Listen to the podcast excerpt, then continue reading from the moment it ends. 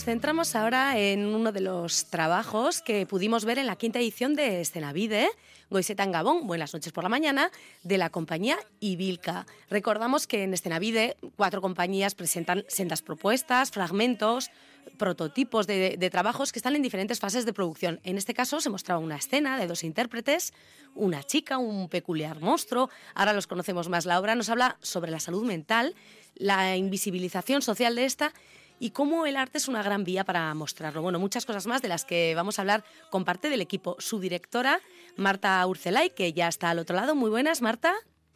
Hola, Hola, ¿qué tal? Bienvenida al último apuntador. Es que ricasco. Y por ahí está también Amaya Iriondo, una de las intérpretes de la obra y también fundadora de la compañía. Muy buenas, Amaya. Caixo, Arración. Apa, buenas. Bueno, pues encantada de saludaros. Gracias por hacerme un hueco aquí a este último apuntador navideño para charlar sobre este trabajo que yo comentaba. Bueno, antes de centrarnos en él, eh, hablamos de, de Ibica, de la compañía. Si te parece, Amaya, la creabais hace poquito, ¿no? Tú, guipuzcoana, un bilbaíno, Alex, Gibaja, eh, José María de la Fuente, que es de Valladolid, y Andrés Cortés, un colombiano. Esto, o sea, podría parecer un chiste, pero afortunadamente es una compañía de teatro, ¿verdad? Sí, eso es. Bueno, al final Ibilca nace en las aulas de Dancerti, los mm. cuatro éramos estudiantes allí y bueno, con la necesidad también ¿no? de, de adentrarnos un poco en el mundo profesional, pues empezamos a trabajar juntos y al principio nació una obra breve que se llamaba Hoy no salgo y se presentó en las jornadas de teatro breve de pabellón y bueno, de ahí vio que se que gustó la obra, vimos la necesidad de alargarla, la creamos en una pieza entera y, y, nada, y ahí empezamos a una pequeña gira por varios teatros, eh, bien en Madrid, también en Valladolid hemos estado, estuvimos en Logroño, también estuvimos en, en Milgo, también hemos estado. Entonces, bueno, ese fue nuestro primer proyecto y luego ya, ahora ya empezamos a hacer otros proyectitos como es Goizetan Gabón. Uh Así el, que ahí andamos. En el caso de Hoy no salgo, como decías, era una comedia eh, uh -huh. que también exploraba, bueno, pues de una manera peculiar con el sello que Ibilca pretende imprimir, ¿no? Y también eh, con ese trabajo buscabais la, la repulsión un poco, ¿no? Que el público saliera ahí con las tripas un poquito revueltas, generar dudas una reflexión, al fin y al cabo, lo que siempre pretende el teatro. Entiendo que con Goisetan Gabón, Marta, eh, se busca sí. algo parecido, ¿verdad?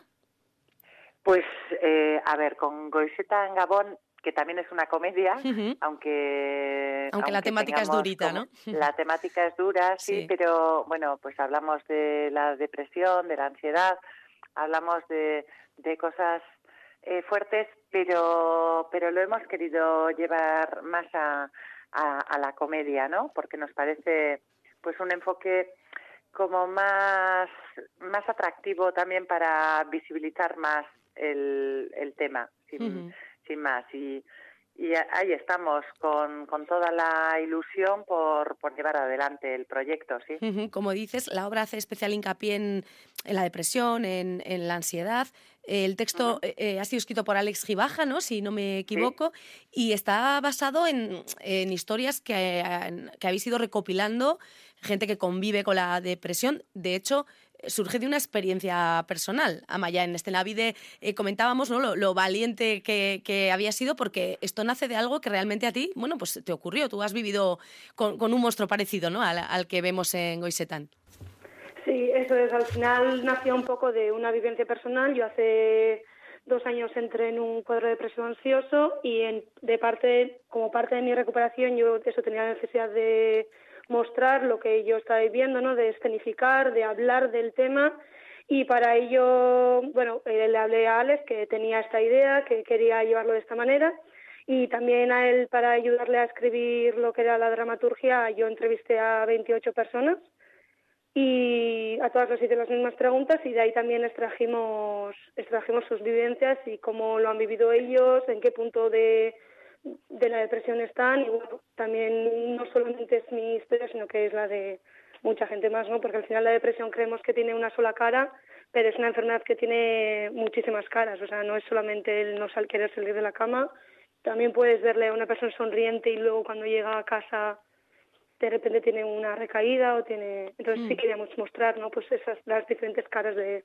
de la depresión. Sí, que estamos eh, quizá acostumbrados, acostumbradas a, asociarlo a, pues eso, a no tener ganas de nada, a estar triste, pero hay mucho trasfondo, ¿no? Detrás de, de y, de muchas enfermedades de salud mental, pues desgraciadamente son grandes desconocidas y eso hace que, tampoco se puedan tratar como, como deberían, ¿no? Porque no, por el desconocimiento de, de quien las eh, pues comparte. Os veíamos en redes, por cierto, con Johanna de, de ABIFES, la Asociación Vizcaína de Familias y Personas con Enfermedades de Salud Mental, precisamente, eh, entiendo que también estáis igual haciendo colaboraciones en este sentido, porque en esta bueno, también hablábamos de que es un tema perfecto también para llevar a las aulas, ¿no? No sé cómo, en qué punto está también este tema.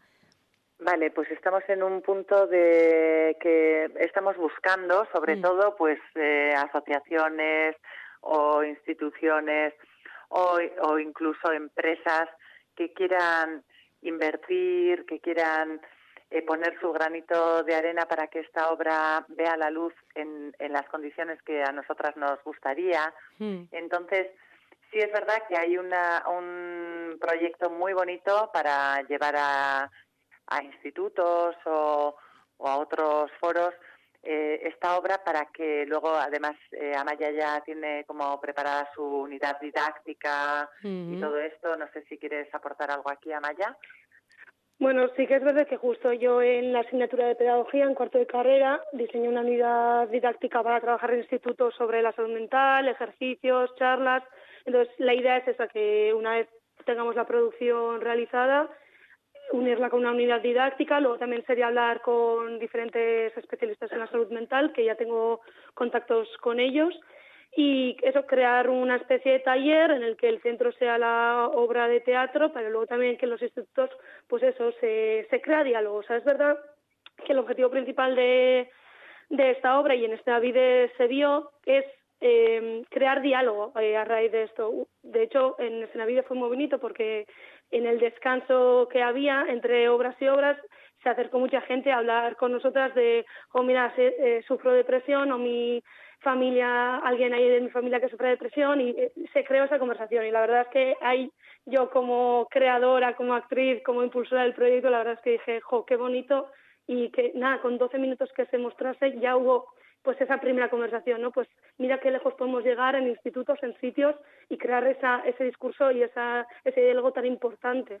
Porque es verdad que algo, sí, sí. que algo importante para la salud mental y para las enfermedades es hablarlo y, y y mostrarlo, ¿no? Y, y, la que la gente sienta que tiene esa red de apoyo. O sea, para mí eso es muy, muy fundamental y es uno de los objetivos de, eso es, que no quede sobre el papel aquello de dar visibilidad, sino que sea así de cierto y que veáis que llegue, ¿no? Que, que lo que mostrasteis eh, en clave de humor, como decías, porque eh, por, por, intentar, bueno, pues poner un, un, velo eh, cómico, ¿no? Al asunto, es lo que habéis hecho, que llega todo igual más directo, ¿no? Quizá con la comedia. Bueno, hay, hay, diferentes formas de tratarlo, pero la comedia es sin duda un, buen vehículo para, para, llamar a la puerta y además, eso, como habéis podido comprobar, que llegue, ¿no? ese monstruo que habéis querido crear es un monstruo entrañable, ¿no? Al fin y al cabo. Es un monstruo muy bonito, ¿no? O sea, es, eh, en realidad es un monstruo que poco a poco va seduciendo a la protagonista de la obra, mm. eh, que es una tía que la primera escena llega de la calle sí. y viene de hacer cosas, viene de su trabajo, viene y, y ya luego pues no quiere, o sea, poco a poco el monstruo se va haciendo con ella, ¿no? Y mm, es un monstruo como para que eh, los escuchantes que estarán por ahí oyéndonos, pues eh, que se hagan a la idea de un monstruo de las galletas o algo así, ¿no? Sí, un poco teleñeco, ¿no? Pero es un poco así, ¿no? Sí, como muy muy adorable y muy salado, pero que poco a poco se la va se la va comiendo al tiempo que ella también no para de comer, porque también tratamos un poco pues muchos aspectos, ¿no? Pero se pasan toda la obra como comiendo comiendo pasta, comiendo chocolate, y que es otra de las cosas que, que normalmente es, un punto en común de las personas que, que sufren depresión, eh, que tienen una relación diferente con, con lo que es la comida, ¿no? Entonces hay gente que le da por comer muchísimo o gente que le da por no comer, ¿no? Pero, pero esa cosa sí queríamos mostrarla a través del monstruo esa que está como comiendo. Sí, esa ansiedad, ¿no? Mucho símil, con, como dices, con la comida. de ella, de, la enfermedad es el monstruo, pero al mismo tiempo el monstruo es ella. O sea, es, es, bonita la relación. Sí, es un poco, además también eso jugamos con la escenografía y el vestuario, es muy un mundo imaginativo, o sea, es un poco el reflejo de la mente de ella, pero escenificado. O sea, nos queríamos jugar mucho con eso, ¿no? Por ejemplo, la escenografía es muy estilo cómic, muy estilo ilustración, porque es verdad que también se basa en los propios dibujos que me hicieron la gente a la que entrevisté. o sea, es verdad que yo quería que esas 28 vivencias no solamente se quedasen en lo escrito, sino que también, bueno, pues se reflejasen en, en, la propia escena también. En la obra en sí. En, sí, en no pudo ser por problemas técnicos, pero en sí en la obra también va a haber animaciones y esas animaciones también van a estar relacionadas con esos dibujos. O sea, es todo como un mundo muy imaginativo y muy lo que ocurre dentro de la mente, un poco. Mencionas, mencionas el vestuario y la escenografía, tú también estás a cargo de ello, eres responsable de su diseño y lo que dices, habéis optado por ese, ¿no? Eh, esas, esas imágenes que, que las personas que, que, sufren determinadas enfermedades de salud mental les vienen a la mente, trasladarlas ¿no? a escena y que sea un poco lo que bañe a, a, la obra, ir por ese, por ese look, ¿no? Eso es, claro. O sea, yo algo que les pedí fue que dibujasen lo que para ellas y ellos era la depresión. Y, y, bueno, había de todo, o sea, hay dibujos, pero había algo que era muy marcado, que era la ausencia de color. O si había algún color, siempre era el rojo. O sea, es algo que a mí me chocó muchísimo. Y eso es algo que sí que se que, que tiré por esa gama de colores. O sea, luego poco a poco, es verdad que en el vestuario justo pues no, no hubo mucha muestra. O sea, pero por ejemplo en mi sudadera sí que se veía de repente había un bordado en rojo había pequeños guiños ahí que luego en la obra pues van desarrollándose bastante más. Detalles. sí, decías algo, Marta. Marta, perdona, sí, decías algo, ¿verdad? No, no, ah, no. Ah, vale, vale, pensaba que querías intervenir. Bueno, eso lo dicho. Entonces, sí, esa estética blanco-negro, ausencia de color, sino el rojo, que al final es la, la, rabia, ¿no? La ira que, que come por dentro también a la persona. Mucho símil, eh, hablábamos con la comida, proyecciones que se van a ir viendo también apoyando la obra y posibilidad quizá de darle un toque musical incluso, ¿no? Al, al tema, porque hay mucha, mucha música en la escena, ¿no? Sí, estamos, estamos eh, en, un punto que estamos, eh, yo creo que casi seguro que va, va a tirar por, por lo musical, mm. porque tenemos la suerte de que Amaya, además de todas las cosas que, que ya hemos mencionado antes, eh, además de todo eso, es ella es soprano. Y Luis Michelena, el actor, el monstruo, canta súper bien también y es pianista, o sea, y es pianista. Entonces tenemos ahí como una combinación bonita para, para hacer eh, un, un, proyecto que además de todo lo demás eh, va a tener el, la música como que también es un lenguaje muy potente, muy directo.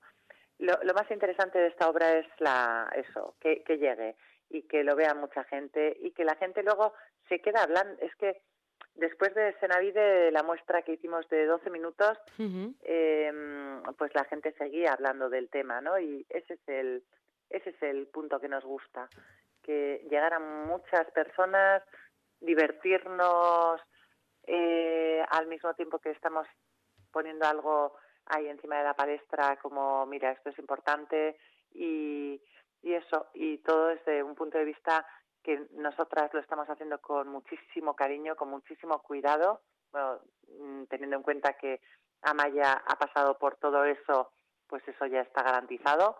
Y bueno, pues pues sí, el musical yo creo que, va a ser. Que llegará en algún momento. Hablas de, ese pasado eh, también eh, profesional, la vida paralela de Amaya como soprano. En tu caso, eh, Marta, tú vienes de, la traducción, de, la interpretación. ¿Cuál es tu, tu, pues tu vida personal o profesional anterior a llegar a lo que es la creación? Bueno, a ver, eh, eso es como ya lo veo como... La prehistoria. Como el Pleistoceno, la prehistoria, sí. La verdad es que yo en la otra vida fui traductora, intérprete, pero lo tengo ya, vamos, en, en el olvido.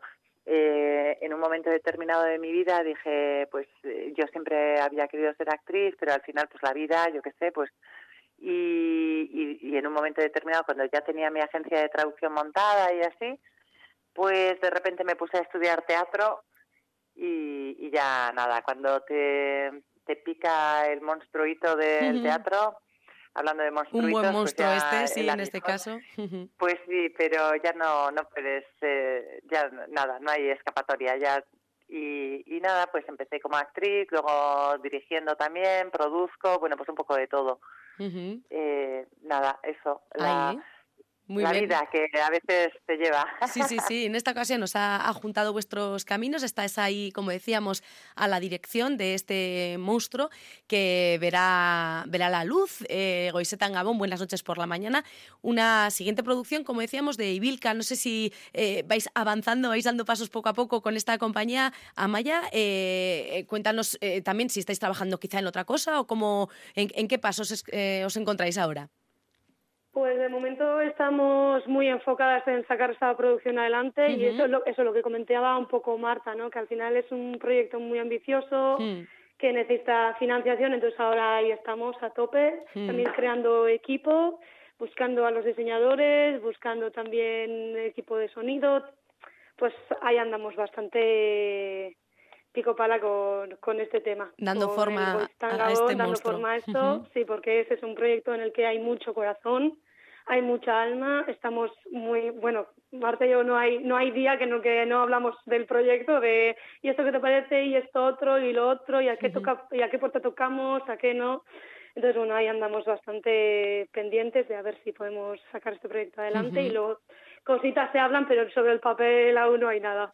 Hablábamos antes de, tu partener en escena, Luis Michelena, eh, que bueno, pues ha sido, ha encajado a la perfección, ¿no? Con esa idea de monstruo que teníais. De hecho, igual él también ha, aportado, no sé cómo ha sido la creación del monstruo en sí. Pues, en realidad ha sido un poco trampa, porque claro, eh, tanto Alex como yo con Luis ya nos llevamos mucho y yo tenía en cabeza que ese monstruo tenía que ser Luis. a mí no me, no me servía otro actor. Entonces es verdad que nos va, en, yo cuando le di las características del monstruo a Alex, sí que tenía muy presente a Luis, porque yo además le dije a Luis, yo te quiero para esto conmigo, y Luis, vamos, me dejó un sí rotundo. Entonces, cuando escribimos al monstruo, bueno, le, le dio más formales, eh, Luis estaba totalmente presente, entonces que es un personaje escrito y creado teniendo en cuenta lo que es la depresión, pues también para, para Luis, porque además Luis tiene una discómica preciosa, tiene una corporalidad preciosa también, tiene un juego escénico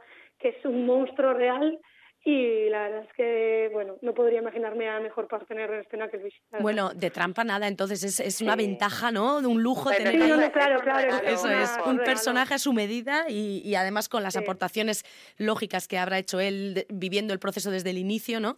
Y dando pues aún más alma, ¿no? A, ese, a ese monstruo que al final es que es, curioso que acabes eh, queriéndolo, ¿no? bueno, veremos en qué termina como todo. directora quiero decir que, que eh, tanto con Amaya como con Luis eh, les he dejado bastante libertad a la hora de crear porque eh, yo a Luis lo que le veo es que es, un tío que improvisa muy bien, que crea muy bien y a veces es mejor dejar ese, esa libertad y que él vaya sintiendo el monstruo diciéndole eh, unas, unos cuantos parámetros de por dónde eh, me gustaría que, que, fuera, claro, pero, pero la verdad es que el, es, es un, un papel que, que él yo creo que lo está gozando también porque es, eh, eh, pese a lo que representa es, es, es, un monstruo como decíamos Mireia muy entrañable muy muy bonito y muy fresco bueno, pues eh, seguid dando forma al proyecto, esperemos poderlo ver ya en, entero y en, escena eh, durante este 2024, ¿por qué no? Y, que larga vida al monstruo y a las enfermedades, en cambio, bueno, pues a ver si logramos con esto eso, que la gente lo vea,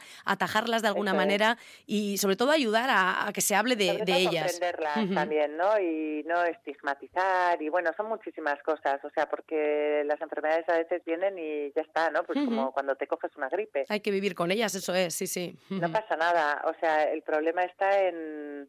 En, en, en, no, más que nada. Sí, estigmatizar, en, no, no poder que, que, la persona tenga vergüenza de decir lo que le pasa, que el resto no, no lo entienda porque no saben de, de qué habla. O sea, no sé, es, es, todo como un cúmulo de cosas que es increíble que en el siglo XXI todavía estemos así, a pesar de que se avanzaba algo. Pero todavía falta mucho. Bueno, afortunadamente eso, el teatro también nos ayuda a esto y gente como en este caso vosotros y Vilca que ha decidido sacar a la luz este proyecto, pues también ayuda ¿no? a, esta visibilidad y, a eso, a ponerlo sobre la mesa y a, convivir con ello, pero de, la manera real, ¿no? Como lo está sufriendo la gente y cómo, bueno, y cómo hay que saber llevarlo. Pues ha sido un placer esta charla. Marta Urcelay, directora en este caso de Goiseta en Gabón. Buenas noches por la mañana. Muchas gracias por haber pasado por el último apuntador. Un abrazo y Amaya, lo dicho. Y bueno, te dejo la, opción de cerrar ya, porque antes he elegido una canción de María Dolores Pradera para abrir la charla, que creo que, que eh, es del gusto de Marta, si no me equivoco. En alguna entrevista lo he escuchado por ahí. ¿Puede ser? A mí me encanta, sí. Ahora te, ahora eso? Bueno, he investigado un poquillo. Te dejo ahora, Amaya, como además soprano y música experimentada, que me digas una para cerrar. Yo la voy buscando y, y cerramos. A ver, ¿con qué podíamos irnos? Pues no sé cómo podemos irnos, madre mía. Te he pillado frío, ya, ¿eh? Sí, sí, no, totalmente. Me has pillado ahora que digo, wow, ahora yo que... Bueno, ya aprovecho para pedir a todo interesado que, que quiera aportar su granito de arena que nos llame. Pues sí. Que nos llame, que nos escriba por el Instagram, eh, por, por teléfono, como sea, Amaya Iriondo, Marta Urcelay, lo repito, mientras tanto, Amaya, sí, sí, sí, tú, Amaya, tú, piensa, pero esto nos viene estupendo. Nos viene estupendo para la, la, cuña que Marta abre y que yo continúo, eso es, Marta Urcelay, Amaya Iriondo. Hoy en día, por redes sociales va a ser la gente que busque, también en las de Ibilca, o que, que os encuentran seguros. si no, también en Ibilca, arroba Ibilca Teatro, Eso es, poniéndose, si no, también en contacto con Esquena y con Arrobia, donde habéis estado, bueno, pues interpretando antes, comentábamos, en Esquena Vida, así que no hay excusa para, para acercarse a, vosotras y, colaborar con este proyecto y que por fin pues vea del todo la luz como se merece. ¿Cómo van esas neuronas, Amaya? Pues esas neuronas están ahora un poquito fritas. Mire, yo no puedo vivir sin ti de Coquemaya, hombre. Ah, pues sí, también. Me parece precioso. Que es como que no puedo vivir sin ti con el monstruo. Ah, pues sí, es verdad. ¿No? Sí. La verdad es que resume bastante guay eso. Sí, sí, sí, pues esa. Pero me, me, has pillado mal, estas cosas hay que avisarlas antes. Ah, me acabas de pillar después de comer. Eh, eh, eh, se la pediría, entonces, la próxima vez se la pido a, Luis, que ya me dice Marta que se mueve muy bien en la improvisación. Sí, porque a mí me has, me has pillado. no pasa nada, yo pillo ahora a Coque por banda y nos ayuda, nos ayuda a cerrar esta charla en el último apuntador con, creo que viene acompañado, voz femenina Annie B. Sweet y él a la guitarra y a la voz también. Así que no puedo vivir sin ti y esperemos sí que vivir viendo en el teatro este Goisetán Gabón. Muchas gracias, chicas. Nada, Hasta la próxima. Agur, agur. No hay manera, no puedo estar sin ti, no hay manera.